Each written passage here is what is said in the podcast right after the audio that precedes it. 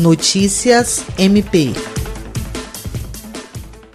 O Ministério Público do Estado do Acre, por meio do Centro de Atendimento à Vítima, CAVE, atua em iniciativas governamentais de apoio psicológico e confecção de equipamentos de proteção para profissionais de saúde durante a pandemia do coronavírus. O CAV está apoiando o projeto Saúde Emocional do governo do estado, que consiste na capacitação de psicólogos voluntários para atendimento online de pessoas que testaram positivo para o Covid-19.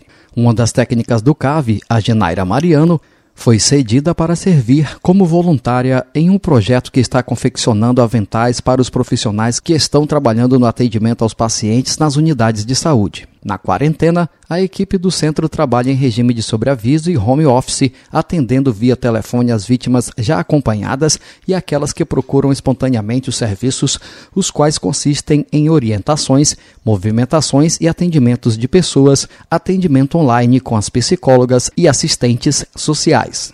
Além desses serviços, o CAV está articulado com a rede de atendimento às mulheres vítimas. A coordenadora administrativa do CAV, Otília Morim, frisou que é importante informar que as mulheres vítimas de violência doméstica saibam que não estão sozinhas, apesar do momento crítico em que se encontra o Estado, e que o trabalho de repressão ao crime de violência doméstica e familiar contra a mulher não parou. Jean Oliveira, para a Agência de Notícias do Ministério Público do Estado do Acre.